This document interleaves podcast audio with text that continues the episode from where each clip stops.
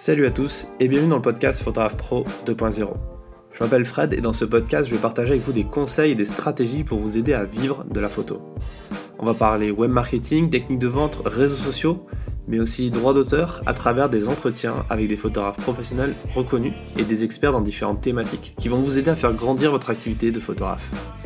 N'oubliez pas de vous abonner sur iTunes et de partager cet épisode autour de vous pour faire connaître ce podcast. Pierre Sio est président de la société d'auteurs de l'image fixe, la SAIF ou SEF. J'ai eu le plaisir de discuter avec lui lors du dernier festival Visa pour l'image afin d'en savoir un peu plus sur le droit d'auteur, notamment pour les photographes. Dans ce long entretien, Pierre revient sur les fondamentaux du droit d'auteur et nous parle de la SAIF, qui est en fait la SACEM des photographes. En gros, lorsque vous êtes sociétaire de cet organisme, vous pouvez toucher des droits sur vos images utilisées par tous les supports, que ce soit le print, le web ou la télévision. On aborde la question de la contrefaçon, c'est-à-dire du vol de nos images et comment y faire face. Que faire lorsqu'une entreprise ou un média utilise vos images sans accord et sans vous avoir payé? Faut-il faire appel à un avocat tout de suite? Combien faut-il demander? Mais aussi, qu'en est-il des photos que vous avez déjà vendues mais qui sont réutilisées par vos clients? Vous allez voir qu'en tant qu'auteur photographe, vous avez des droits qui peuvent vous rapporter de l'argent tous les ans, simplement en remplissant une déclaration à la fin de l'année. J'ai enregistré cet épisode dans un endroit malheureusement un peu trop bruyant, l'enregistrement n'est donc pas optimal. Merci de votre compréhension et bonne écoute. On est ici avec euh, Pierre pour parler de la, de la SAIF. On dit SAIF ou SEF On dit les deux. On dit les deux? Ouais. D'accord. Et euh, est-ce que tu peux te, te présenter, nous dire euh, qui tu es, ce que c'est euh, la SAIF? Alors, euh, la SAIF ou la SEF, donc c'est la Société des auteurs de l'image fixe. Euh, donc c'est une société d'auteurs qui gère du droit d'auteur et euh, il y a adhérents, enfin pas adhérents, sociétaires de, ce, donc de cette société parce que c'est une société civile. Et en fait, comme toutes les sociétés d'auteurs, un auteur quand il veut euh, entrer dans une, ce genre d'organisation, en fait, il achète une part sociale de 15,24 euros et, et euh, c'est à vie. Et donc il devient sociétaire. Et chez nous, quand on devient sociétaire de la SAIF, euh, on est membre en part entière et donc on a une voix aux assemblées générales puisque c'est une société démocratique. Euh, la particularité de la SAIF, c'est que donc c'est l'image fixe. Donc il y a des photographes, il y a des sculpteurs, des peintres, des designers, des architectes, des graphistes, tout ce qui concerne le monde de, l'image fixe. Et quand on a créé la société il y a 19 ans, on va fêter les, les 20 ans l'année prochaine, euh, on n'a on pas voulu volontairement faire une société que de photographes, parce qu'on avait essayé par le passé et que ça n'a pas marché. Et que du coup, en se regroupant avec d'autres auteurs de l'image fixe, on était plus fort et plus audible, et donc euh, avec plus de chances de succès. Parce que c'est extrêmement compliqué de monter euh, une société d'auteurs. Et nous, la SAIF, on est euh, la plus jeune des sociétés d'auteurs sur en France. Euh, la plus connue euh, du grand public, c'est la SACEM, qui a 200 ans d'existence, nous on en a 20. Donc on comprend bien euh, toutes les différences. Et ensuite, il y a d'autres sociétés d'auteurs, comme la SCAM, qui, elle, gère plutôt ce qui concerne l'audiovisuel et, et l'image animée. Donc en gros, vous êtes la SACEM des photographes on est à la SACEM et en tout cas c'est ce qu'on voudrait. Le jour où on devient la SACEM des photographes, je pense que l'ensemble des diffuseurs de nos images, ils auront du souci à se faire parce que c'est un peu l'objectif, c'est qu'à la SACEM, il n'y a pas un morceau de musique dans ce pays, dans un bar, dans un festival, dans un concert, etc., où les gens ne soient pas obligés de déclarer et euh, voire de payer des droits euh, qui, euh, alors ça affole beaucoup les gens, mais les droits ils sont calculés, ils sont variables, ils sont proportionnels à l'utilisation. Et, mais en tout cas, la SACEM fait payer les gens. Tu fais un concert de ta classe d'accordéon dans un village des Hautes-Alpes où il n'y a que euh, les élèves et la famille, euh, les trois, trois habitants qui viennent voir le concert dans l'église, ben la SACEM, si elle le sait, elle, euh, elle, te patrouille, elle te fait payer des droits légitimes pour les œuvres que tu as jouées. Donc ce qui est normal, mais la SACEM est très efficace de ce point de vue-là. Alors nous, la SAIF, évidemment, on est une plus petite société, mais le but, effectivement, à terme, ça sera ça. C'est-à-dire qu'à chaque fois qu'on, dans ce pays, le, le, le droit d'auteur dit que quand il y a une utilisation d'une œuvre, donc en l'occurrence d'une photographie, puisqu'on parle à, des photographes, euh, ça doit être soumis à autorisation et ça doit être soumis à un paiement de droit d'auteur pour l'utilisation et la reproduction ou la, ou la, représentation ou la diffusion sur Internet de cette œuvre. D'accord. Et c'est pas aujourd'hui, c'est encore pas le cas pour un certain nombre de, il y a un certain nombre de, de, de gens qui passent à travers les mailles du filet. Voilà. Et donc nous, la société, elle, elle doit faire ça. La société, notre société d'auteur, elle doit faire ça.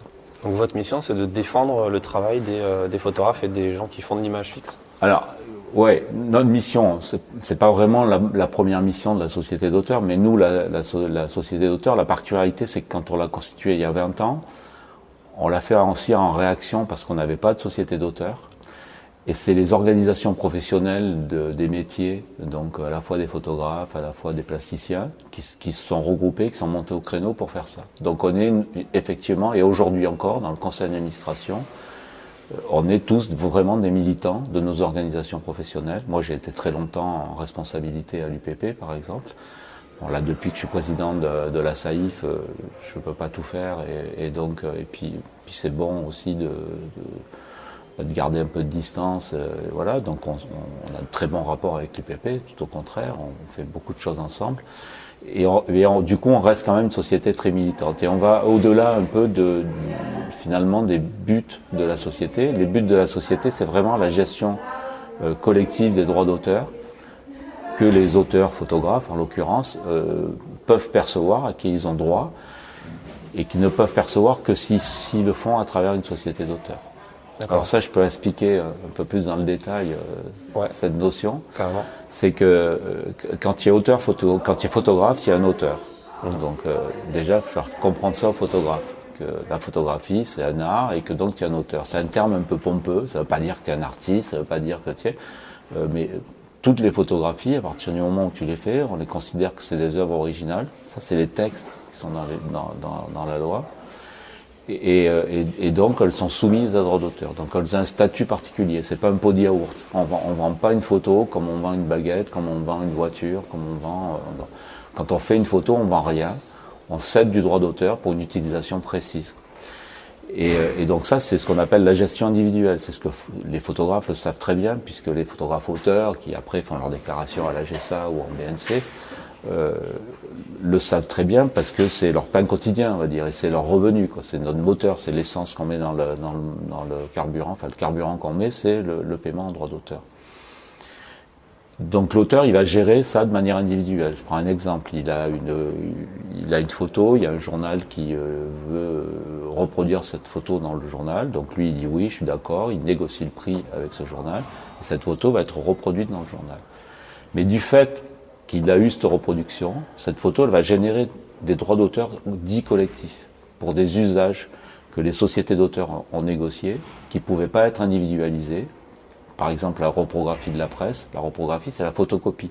Donc cette photo qu'il a mise dans le journal, elle est susceptible ensuite d'être photocopiée euh, dans des écoles, euh, etc. Et là, depuis euh, 85, depuis Jacques Lang, sans doute le, le meilleur ministre de la Culture qu'on ait eu, enfin en tout cas récemment, euh, a mis en place cette loi sur la reprographie qui fait que pour euh, euh, être dans la loi, parce que quand on faisait une photocopie sur lequel il y avait une photographie ou même le texte, euh, on était dans l'illégalité puisqu'on allait utiliser euh, cette œuvre sans payer les droits. Et on voit bien que là, il y avait une difficulté de faire payer directement, parce qu'une photocopie, euh, ton, ton, ton, journal, il est parti dans la nature, il a été vendu, et tu peux pas faire le tour de tous les lycées, toutes les administrations pour aller leur demander 3 centimes et demi, et, euh, et, et, donc respecter le code de, de la propriété intellectuelle. Donc on, on, met en place, ce, enfin le ministre avec nous met en place ce dispositif de reprographie. Donc en fait c'est un genre de licence globale où euh, quand tu fais une photographie, il y a quelques centimes qui vont être payés, qui vont être récoltés. Donc c'est essentiellement les, les, les, senteurs qui font les, la photographie, mais aussi euh, tous les ministères, toutes les entreprises. Par exemple, le, le ministère de l'Éducation nationale qui fait beaucoup de photocopies eh ben, va euh, payer euh, et, et, verser dans un, alors euh, une, société qui va collecter ces fonds. Donc ces fonds vont être collectés, mais ces petits centimes mis bout à bout avec toutes les photos, ça fait des sommes qui sont euh, conséquentes. Et ensuite, nous, on se réunit avec les autres sociétés d'auteurs qui sont concernées par ce partage. On partage les sommes et ensuite on les repartage à nos sociétaires. Donc ce photographe qui a eu cette photo dans ce journal, il suffira qu'en fin d'année, il remplisse son bordereau de déclaration, qu'il nous dise, moi j'ai eu 15 photos dans le Figaro, j'ai eu 3 photos dans Libération, j'ai eu 20 photos dans Paris Match. Et donc on a des règles de répartition et on va lui répartir la, somme globale et on va lui répartir et lui il va percevoir des droits. C'est pour ça que quand on devient sociétaire de la CEF, on, achète cette part sociale de 15,24 euros une fois, donc pas, on n'est pas un syndicat, et ensuite on ne paye plus rien. Et ensuite au contraire, tous les ans on perçoit un chèque ou, euh, un virement pour en paiement d'utilisation de ce truc. Alors la reprographie, c'est une, des sources de, contribution. Il y en a quatre au total. La deuxième importante, c'est euh, la copie privée numérique, qui est plus récente. La copie privée numérique, c'est euh, par exemple votre c'est toutes les, il y a des taxes, enfin pas des taxes, il y a des perceptions. Des taxes, c'est pas le bon mot. C'est une perception de droit, justement pour, pour valider, le, encore une fois, l'usage que vous allez faire des images que vous allez mettre sur tous les disques durs, par exemple. quand tu achètes un disque dur, il y a une, une, tu, tu, vas percevoir une taxe, tu vas payer euh, une somme forfaitaire hein. pour, euh, pour, euh, pour la copie privée. Pour truc. Donc tu peux donc copier en toute légalité des photographies sur ton disque dur. Si ensuite tu fais pas un usage euh, marchand, marchand voilà. Et, pareil sur le téléphone. Euh, la copierie a beaucoup augmenté parce qu'avec l'arrivée des téléphones euh, genre Apple ou Samsung qui font des photographies, et on s'aperçoit que sur les, sur les téléphones, par exemple, il y a une évolution, alors qu'avant, les gens, ils enregistraient de la musique, essentiellement avec leur téléphone. Aujourd'hui, le premier usage qu'ils font de leur téléphone, en dehors de téléphoner, c'est de faire des photographies, et en particulier quand ils vont dans des expositions, les gens ils photographient des œuvres dans des expositions, donc ils ont le droit de le faire parce que quand ils ont acheté le téléphone, en gros euh, un Apple ou un Samsung, c'est à peu près 8 euros euh, de prélèvement qui va être fait, qui va être reversé par les constructeurs. Et là, pareil, ce copie privée numérique, elle va venir euh, être gérée par la société d'auteurs qui va la répartir à ses auteurs suivant des règles un peu plus compliquées que je ne vais pas détailler là. Euh, et ensuite, alors l'autre euh, grand centre de perception, c'est la copie privée audiovisuelle. Donc c'est ce qui passe à la télévision. Et là, moi j'aime bien la télévision c'est facile à expliquer. Tu es photographe, tu fais une exposition de tes photos. Euh, il y a, euh, tu, es en région, tu as une accessibilité qui est plus grande qu'à Paris. Euh, tu as le, le, France 3 régional de ta ville qui euh, est à la recherche de sujets, et puis toi tu es, es, pote avec le mec, il vient, et euh, pote ou pas, euh, c'est justifié, mhm. enfin en tout cas ils viennent, ils tournent, ils te font une interview et ils filment tes, tes œuvres. Et donc en théorie, à partir du moment où ils filment et ils reproduisent, la France 3 devrait payer des droits aux photographes. Mais comme c'est toi qui les as fait venir, toi tu vas dire que tu autorises gracieusement euh, la diffusion de, tes images sans euh, qu'ils perçoivent des droits.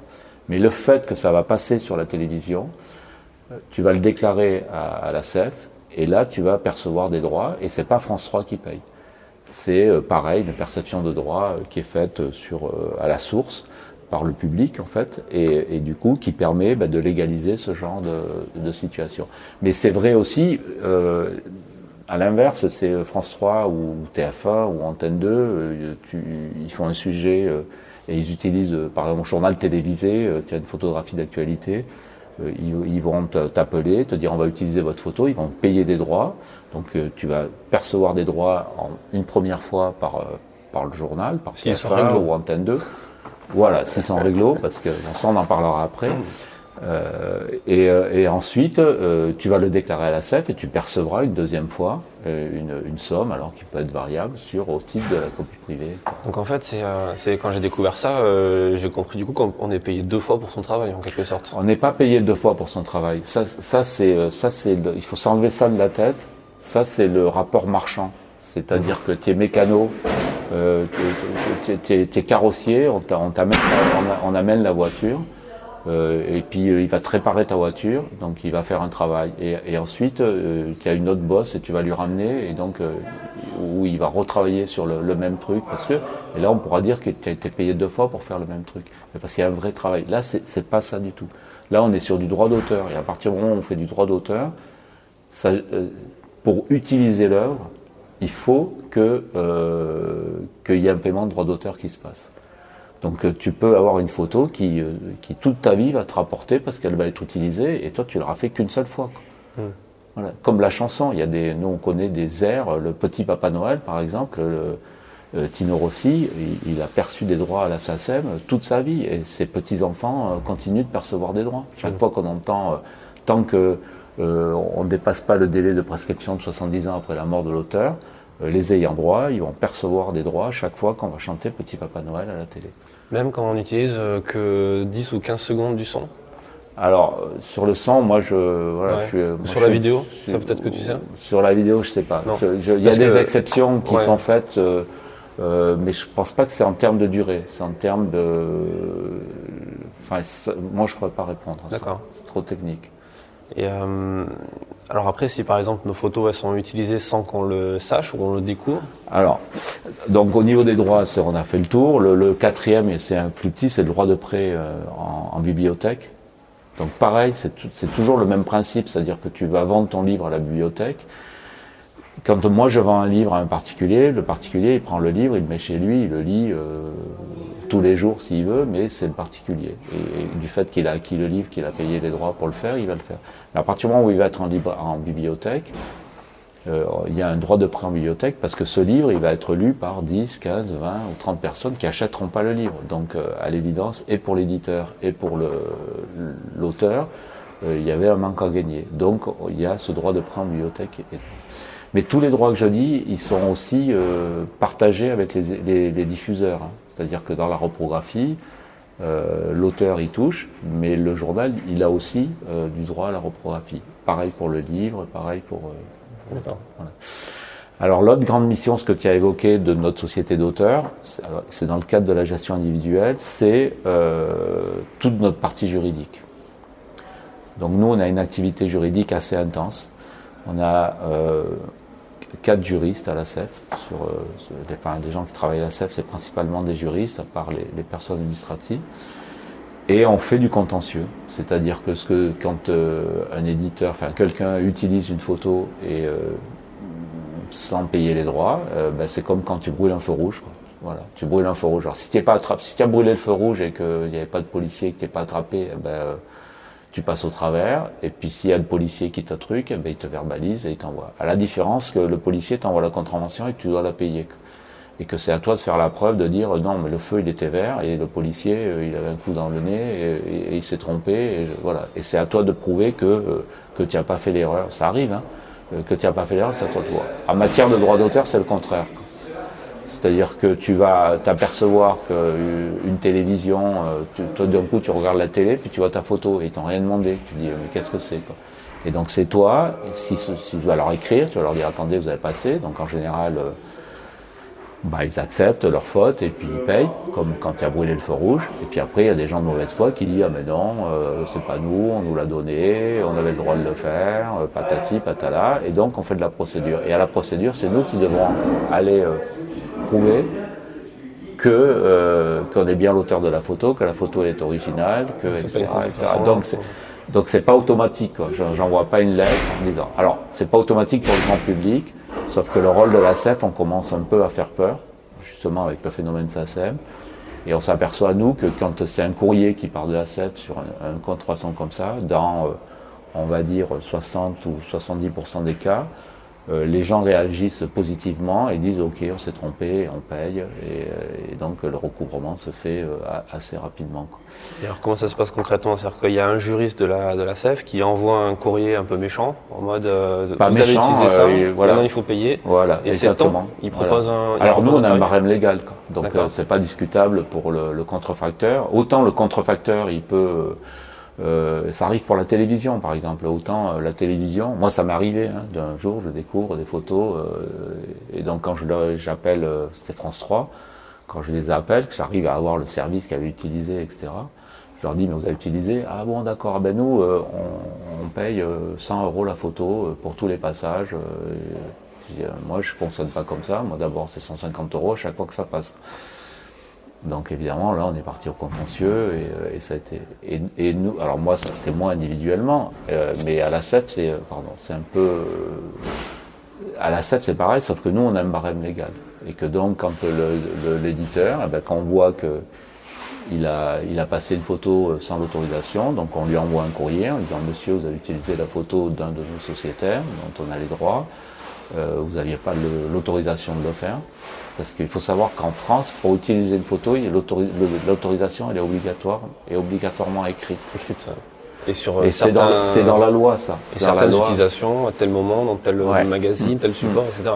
C'est-à-dire quand on est diffuseur, quand euh, c'est pas des méchants les diffuseurs, hein, c'est nos partenaires, mais il faut que les gens ils comprennent bien les règles. Quand on est, quand on veut utiliser une photo, enfin diffuseur ou pas, ou particulier, hein, moi je veux faire euh, un calendrier, euh, voilà, et, que je veux le faire, il faut contacter l'auteur lui expliquer. Avec l'auteur, on décide du prix qu'on va faire et l'auteur, il va décerner euh, une autorisation. Et nous, la CEP, là-dessus, on est très pointu quand on gère des droits individuels pour des auteurs euh, sur ces trucs. Il y a un courrier, il y a un genre de convention qui va fixer, qui va autoriser. Et dans le cas d'une contrefaçon, c'est-à-dire une photo qui a été utilisée sans l'accord de l'auteur, euh, à ce moment-là, ben, nous, on écrit en disant vous n'avez pas l'autorisation. Donc déjà, c'est une faute. Et donc, on, après, on envoie la facture donc de l'utilisation, et en général c'est majoré avec une indemnité pour euh, défaut d'autorisation ou défaut de signature. Parce qu'il y, a plusieurs obligations. Il, faut l'autorisation pour publier une photo. Ensuite, il faut que la photo elle soit euh, signée et créditée de manière à ce que l'auteur soit clairement identifiable par rapport à la photo. Donc même si c'est un ours, comme le fait Paris Match, faut vraiment qu'il y ait euh, page 25, euh, photos à droite, etc. Si c'est pas comme ça, c'est un listing de tous les photographes à la fin. Euh, c'est normalement c'est pas bon. Donc ça c'est une obligation. Donc quand on a le chantage d'éditeur en disant ah ouais non mais donnez-nous votre photo et puis ah, on mettra votre nom et tout, c'est juste obligatoire. Donc ils font pas de cadeau, ils sont obligés de le faire. Euh, et, c'est juste l'auteur, si lui, pour des raisons qui lui sont propres, n'a pas envie que sa photo le soit signée, c'est le seul cas où euh, la photo le, peut ne pas être signée ou signée avec un pseudonyme, ou euh, voilà. Mais c'est l'auteur qui décide, c'est pas le diffuseur.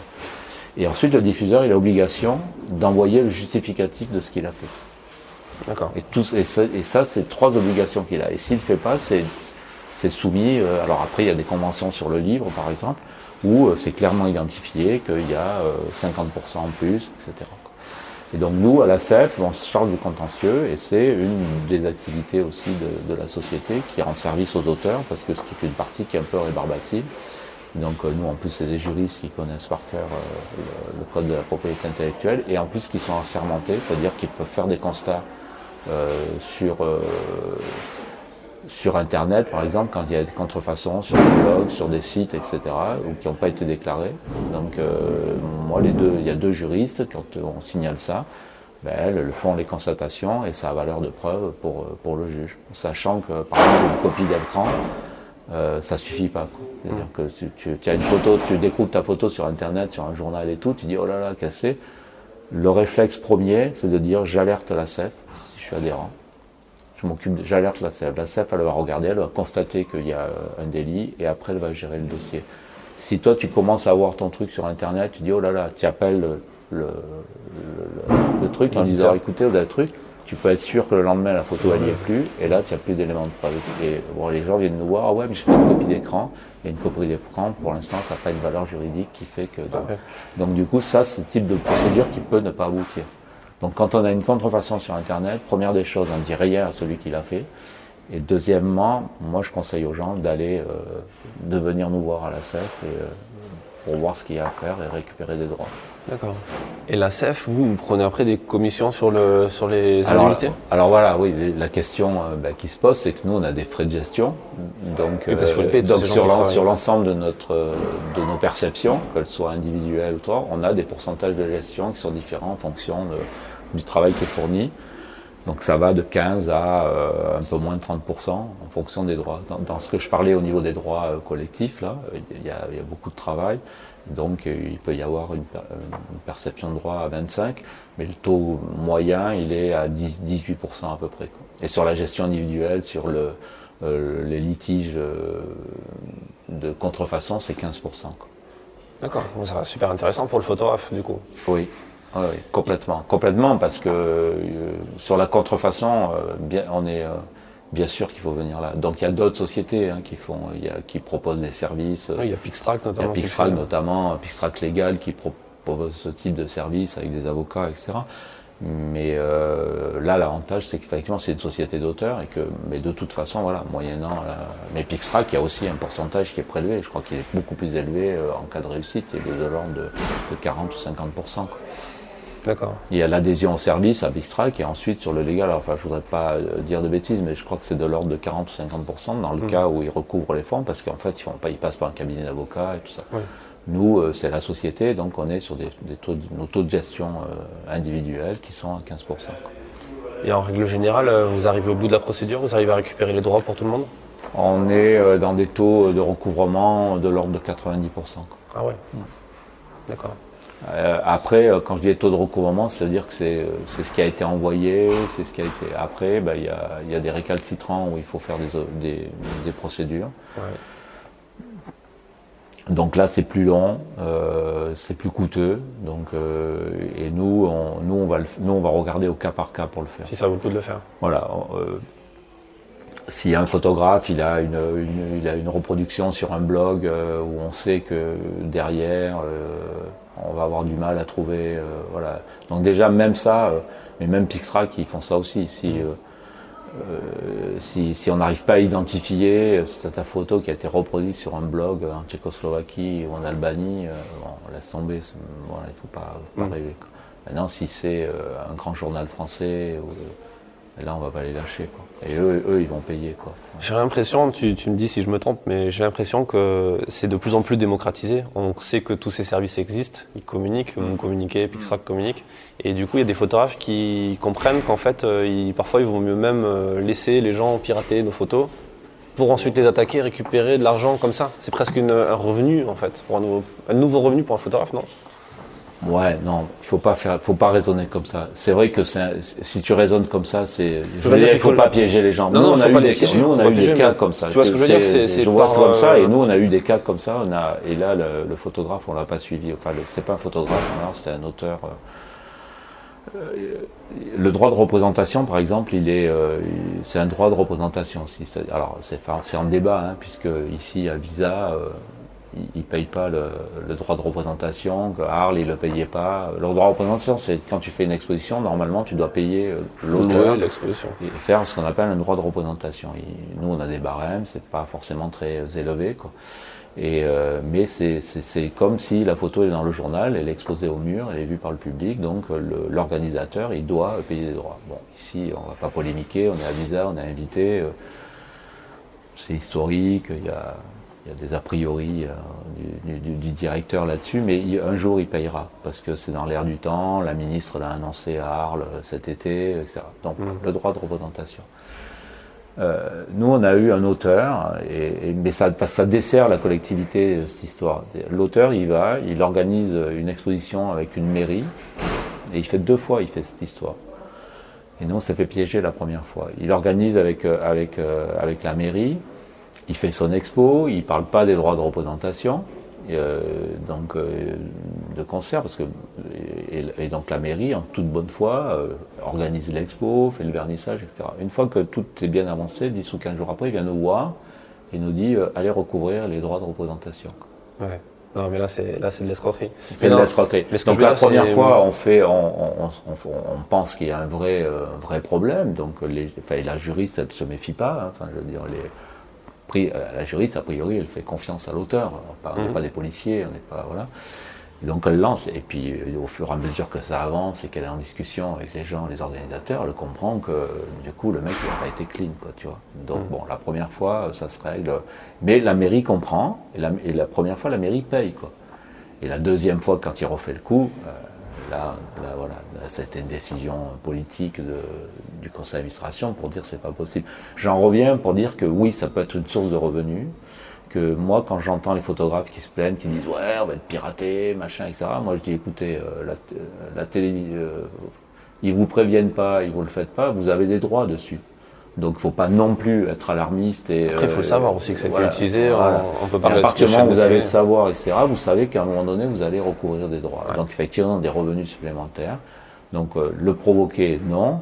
Euh, surveiller qu'on ne vous laisse pas, oui, et, mais considérer qu'on va faire bâtir sa carrière sur le, fait que. Bien sûr. Voilà, c'est euh, pas ça. Mais il faut vraiment rester dans les, dans les normes oui, bien sûr. honnête et normal de l'exercice de la profession. Ce que je veux dire, c'est que, tu dis, tu, dis à juste raison, les gens se plaignent. On est dans une profession où on se plaint tous beaucoup, et c'est même pénible au bout d'un moment. C'est pour ça que j'ai créé ce podcast aussi pour euh, essayer d'avoir un discours un peu plus. Ouais, parce qu'il y a des solutions. bien sûr. Et, en plus, on a, on a quasiment rien à faire dans le sens où il y a des gens comme toi, des, ou, euh, ou même euh, sur Pixtrax, etc., qui vont aller faire ce travail-là pour nous et récupérer cet argent. Et les photos, en plus, il faut qu'elles vivent. Donc euh, ça sert à rien de contraindre de mettre des copyrights qui font trois quarts de la photo dessus. Moi, j'ai toujours été contre. Ça, ça sert à rien. Enfin, le, le, la, photo où elle t'appartient ou elle t'appartient pas. Après, la difficulté, si vraiment il y a des gens qui sont malhonnêtes et malveillants, euh, ben, ils, iront jusqu'au bout de la procédure. On en a hein, des procédures lourdes, hein, que ce soit euh, à, la SAIF ou que ce soit à l'UPP. Moi, j'ai été longtemps en responsabilité à l'UPP sur les questions juridiques et je suis encore des procès qui sont en cours. procès, ça peut durer 4, 5 ans, 6 ans euh, avec les procédures d'appel, etc. Mais quand on t'a piraté 800 photos, un éditeur t'a piraté 800 photos et qui t'a jamais payé de droit et qu'il a vendu des livres à Tire Larigot, qui en a fait 4 ou 5, des agendas, etc on peut pas laisser passer ça, on peut pas considérer. Mais c'est lourd parce que euh, il y a ce problème de l'originalité de l'œuvre. Donc, euh, et ça, on n'arrête pas de le répéter, c'est que euh, quand on fait un procès, la première des choses qu'il y a à faire, c'est de prouver que on est bien titulaire des, des droits de la photo, que c'est bien nous qui avons fait la photo, et qu'en plus cette photo elle est originale. Et là, ça devient très compliqué. Quand il y en a 800, il faut expliquer pourquoi chaque photo individuellement elle est originale. Alors ça justement, il y a, des gens qui disent qu'il faut forcément avoir le fichier RAW. Non, ça n'a rien à voir. Le fichier RAW, c'est pour... Euh, il faut avoir le fichier RAW ou pas. Moi, j'en fais pas du RAW. Donc, je euh, j'aurais pas le fichier RAW, j'en fais chez JPEG. Et il n'a pas moins de valeur qu'un fichier RAW. Mais ça, ça veut dire que toi, tu as fait la photo. Le juge, il va regarder, il va dire, oui, oui, c'est bien vous qui avez la photo, ça, on ne discute pas. Mais cette photo, elle n'est pas originale. Et pourquoi elle n'est pas originale, monsieur le juge? Oh, ben Parce que moi, j'aurais pu faire la même. Euh, ou mon cousine aurait pu faire la même, et puis elle votre photo n'est pas bonne. Voilà. Donc, et le critère d'originalité aujourd'hui sur lequel on est débouté, c'est sur, sur ce thème-là.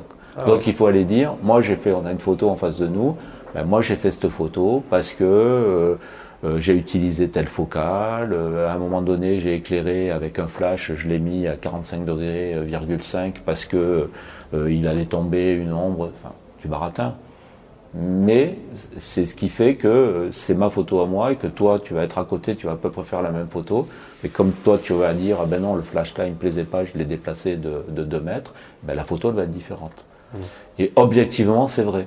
C'est-à-dire que nous on a vu sur des photographies, euh, parce qu'on a beaucoup travaillé sur l'originalité de l'œuvre, on a même fait un colloque euh, en, en, association avec l'UPC à l'époque, la CEF et l'UPC au Sénat sur l'originalité de l'œuvre et euh, on a fait volontairement des cas avec des gens pour, démontrer pourquoi l'originalité et que chaque photographe et chaque photo, c'était pas la même. Même dans des situations où, euh, a priori, euh, on prend l'exemple type, c'est euh, nomination du premier conseil des ministres, et il y a la photo sur le perron des marches de l'Élysée. Et là, il y a 40 photographes euh, et les 15 ministres ou les 20 ministres qui sont euh, là pendant 3 euh, minutes, qui restent plantés, et, les 40. Donc a priori, on peut penser qu'on va avoir les 40 photographes vont avoir la même photo. Ils vont avoir une photo qui va être similaire, mais les 40 photos vont être différentes. Oui, parce que de toute façon, on pourra très bien dire, oui, moi j'utilise du Nikon parce que, et là on baratine un petit peu sur ça.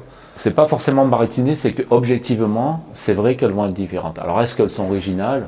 Euh, Et là, c'est là où ils ont poussé à l'originalité. Mais pourquoi il y a cette question d'originalité qui est qui, qui, euh, qui existe, hein, puisqu'elle est dans la loi. Mhm. Elle est dans la loi, c'est le critère qui définit l'œuvre, c'est euh, ce critère d'originalité. Euh, c'est juste qu'à un moment donné, on a eu des procès en contrefaçon qu'on a gagnés dans les années euh, fin 90, 2000, etc. Et les avocats euh, de la partie adverse, dont c'est le métier, et, qui savaient, c'est comme quand il y a un feu rouge.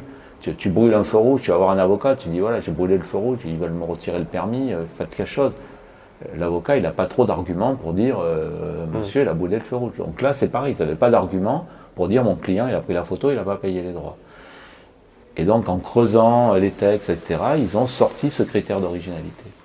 Et, donc, c'est vrai que comme ça portait souvent sur des sommes importantes, il y a, l'âme humaine et donc le juge, ben, il, s'est revenu à avoir un pouvoir de, décision artistique Et lui, il a une formation juridique, il n'a pas fait les beaux-arts.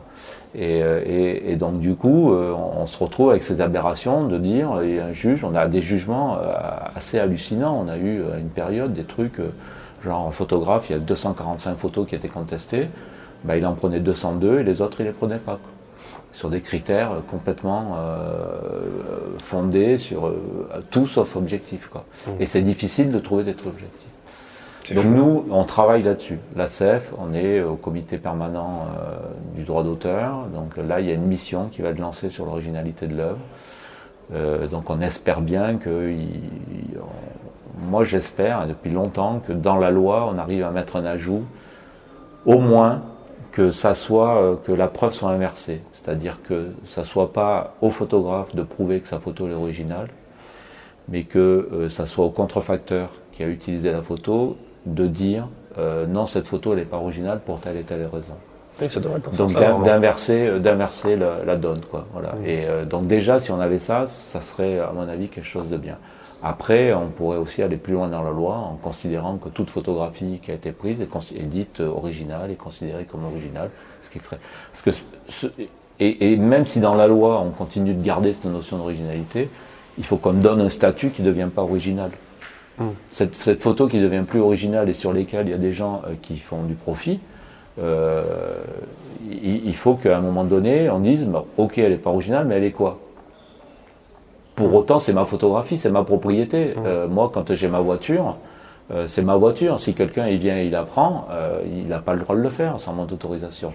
Ben là, c'est un peu ça. À, partir du moment où on dit ah ben non, mais la voiture, votre voiture, elle n'est pas originale, donc ben, la personne a le droit de la prendre, d'aller au bout de la rue, et puis voilà. c'est un peu ça. Alors ça, tu parles de la loi, mais tu parles de la loi française. Mais là, on est à Visa pour l'image quand on enregistre cet entretien. Et il y a, en, tant que photographe, on peut avoir des clients partout dans le monde. Il, peut y avoir un magazine au fin fond de, la, Bolivie qui, utilise nos images. Comment on fait pour, euh, ça? On peut utiliser, euh, on peut faire appel à la SAIF pour euh, te dire est-ce que c'est possible de demander à ce magazine-là qui est dans une autre langue, une autre loi, de récupérer les droits ou pas? Oui, bien sûr, et on le fait tout le temps. C'est-à-dire qu'à la fois le photographe, il le fait de manière individuelle s'il a des, clients étrangers, donc il va gérer avec lui les clients étrangers. Et ensuite, les, euh, donc soit ça se passe bien, soit c'est de la contrefaçon. Donc après, ben, sur la contrefaçon, c'est la difficulté de ce que je disais tout à l'heure. Si euh, elle est faite en Allemagne ou, euh, ou en Italie, c'est plus simple que si c'est fait en Centrafrique ou. Mais la loi, c'est la loi française qui se, c'est la loi française qui se, pas forcément, Pas forcément. il faut savoir où est-ce qu'on est dans le pays. Par exemple, dans le monde, il y a, il y a deux grands. il y a la loi française, enfin pas que la loi française, c'est la loi européenne. Donc en Europe globalement, on est sur les mêmes principes, à quelques variantes près, que, la loi française. Euh, et ensuite, il y a les euh, pays anglo-saxons, donc les États-Unis, avec le fameux copyright. Et la grande différence entre le copyright et, la loi française, c'est qu'en France, c'est l'auteur qui est titulaire des droits. Et, et, euh, c'est pas possible autrement. C'est-à-dire qu'on ne peut pas. Après, tu peux céder tes droits, tu peux faire des conventions, mais c'est avec des conventions, etc. Mais c'est l'auteur qui est titulaire des droits. Le copyright, en fait, c'est celui qui achète les droits qui en devient propriétaire. Mais pour autant, ça ne veut pas dire qu'il n'y a pas de droits derrière. De tous les droits, des droits euh, patrimoniaux et. Euh, bah, la notion de droits euh, moraux sur le copyright, je ne suis pas sûr qu'elle existe. Ah ouais Voilà. D'accord. Je ne suis pas sûr qu'elle existe. Nous, on est titulaire des droits. Donc les droits patrimoniaux, tu peux les céder. Les droits moraux, c'est sûr que tu peux jamais les céder. Et ça, c'est que la loi française européenne. Voilà. Ça, c'est le, type de droit d'auteur, mais qui n'est pas que française européenne, hein, parce qu'il est quand même exporté dans tous les pays francophones, dans tous les pays euh, qui sont en nomination. Et, l'autre truc, c'est le copyright, essentiellement euh, les Américains, donc. Et là, c'est celui qui achète.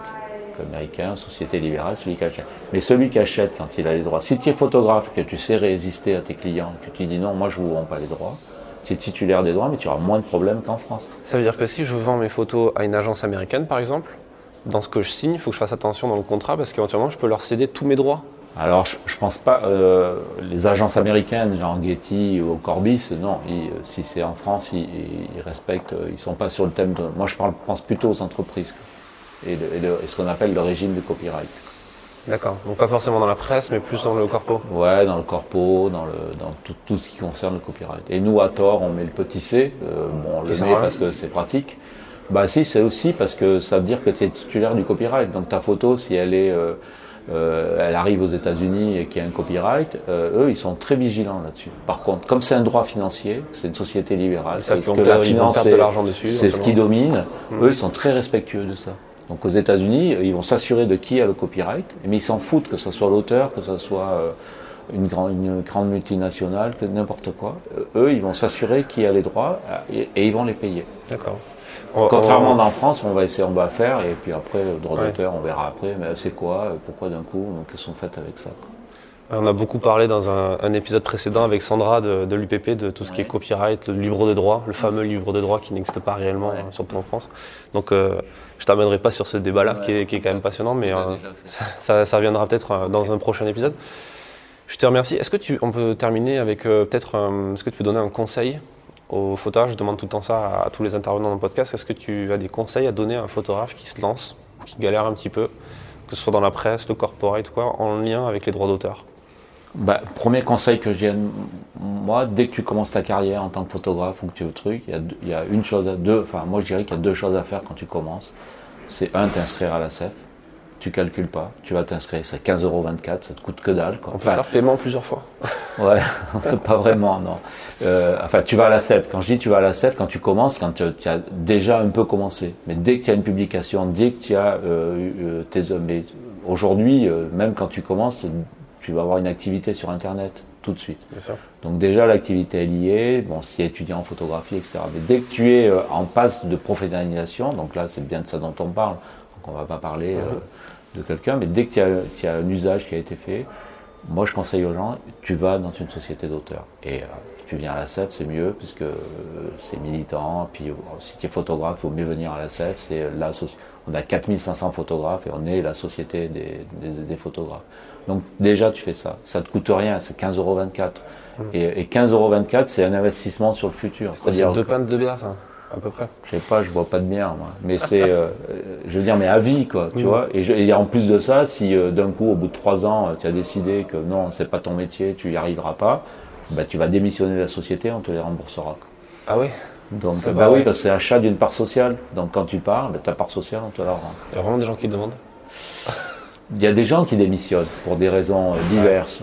Pour, euh, soit ils se fâchent avec nous, soit. Mais on en a très peu. Je crois qu'en 20 ans de carrière, on a eu peut-être euh, 15 démissions. ou- Mais on rembourse. D'accord. J'étais étonné. C'est fou. Ouais.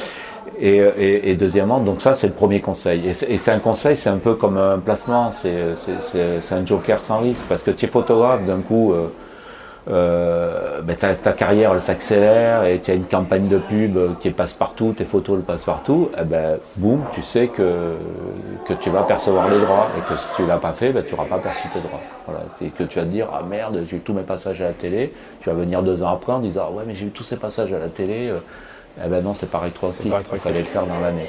Donc, euh, donc c'est voilà. Donc moi, le premier conseil, c'est celui-là. Le deuxième, en fonction des finances, c'est d'adhérer effectivement à l'UPP de Sonia, parce que c'est une organisation professionnelle.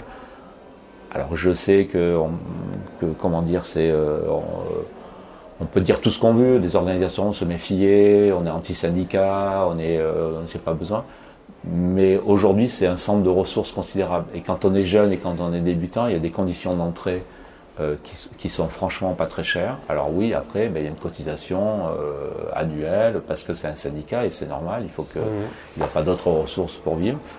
Mais en tout cas, il faut les contacter et eux, ils vont donner toutes les informations euh, pour l'exercice du métier. quoi. Je veux dire, on peut critiquer euh, comme on veut, mais moi, en, en 35 ans de militantisme, euh, je crois qu'il y a des générations entières de, de gens que j'ai conseillés, où j'ai expliqué, là j'ai ça, le BNC, comment faire une note de droit d'auteur, comment vendre, les barèmes, les tarifs, etc.